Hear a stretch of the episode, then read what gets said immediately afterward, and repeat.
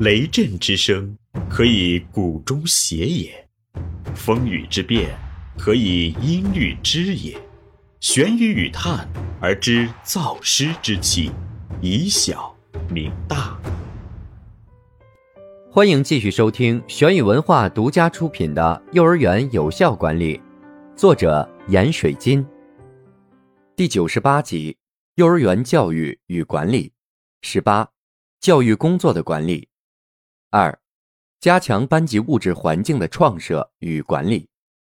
班级物质环境的创设与管理具体包括两个方面：第一，班级物理环境与空间的设计与管理。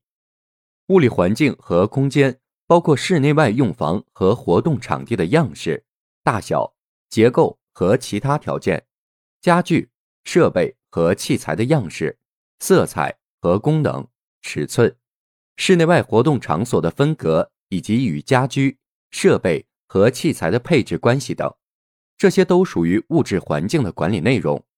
在这类物质环境的管理中，教师特别应该注意以下各方面的问题。此处引自《幼儿园环境与幼儿行为和发展的研究》，作者朱家雄、华爱华。A. 活动室用房应该达标，并按规定控制每个班级的人数。B. 室内外的布置应以简明和谐为原则，能给人以美感。C. 活动室的空间组织形态与应用方式应根据活动的需要而发生变化。D. 根据活动的喧闹或安静程度，应有秩序的连续安排各种活动区域，避免不同区域的混杂与干扰。E，在活动室内应为幼儿设置一些独立空间，并能在视线上与其他空间分隔开来。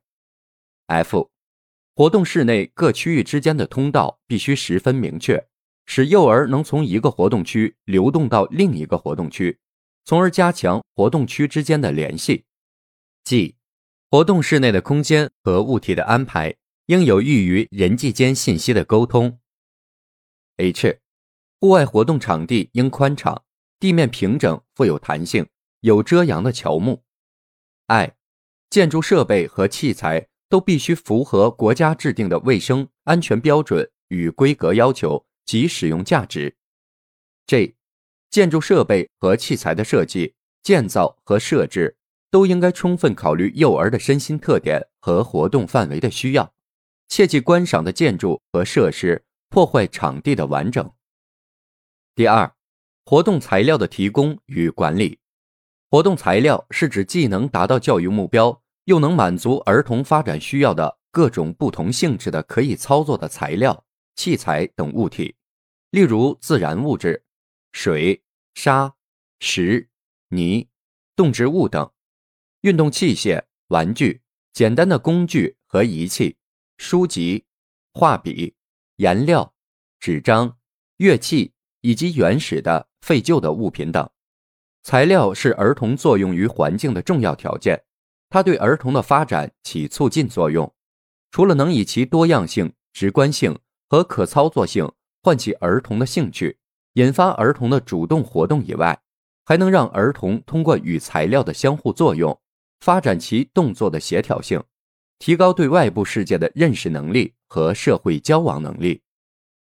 为儿童选择和提供材料是属于狭义物质环境的创设与管理。为儿童所提供材料的丰富程度和适合程度，是衡量教师能否成功利用环境进行教育的重要指标之一。所以，教师对班级活动材料的种类、样式。数量的选择以及配置关系和陈列方式，都是班级物质环境创设与管理的重要内容之一。教师在选择和提供与班级教育相适合的活动材料时，切忌形式化、随意化。在材料的选择与提供方面，应注意以下几个问题。此处引自《幼儿园环境与幼儿园行为和发展的研究》。A。应尽量提供多功能性的材料。B，应提供一定数量的原始性材料。C，应尽量提供复合性材料。D，应根据需要提供样式一致、功能相同的材料。E，应根据幼儿不同的发展水平，提供性质与观念相同、难度不同的材料。F，应提供数量足够且有效的活动材料。G，应经常改变活动材料的种类与样式。H，应注意活动材料的样式及陈放与幼儿的可接近性。I，应对材料的类型、投放及配置关系的复杂程度加以变化。J，应将动态活动材料与静态活动材料尽可能分开放置。K，应确保各种活动材料的安全性、卫生和具有良好的感官性状。班级的活动环境的布局、设计和活动材料的选择与提供，构成了班级物质环境创设与管理的基本内容。两者虽然涉及的范围和内容不同，却是相互联系、不能分割的。所以，在班级物质环境管理的过程中，应该将两者有机的结合起来，使其产生整体效应。三、加强班级精神环境的创设与管理。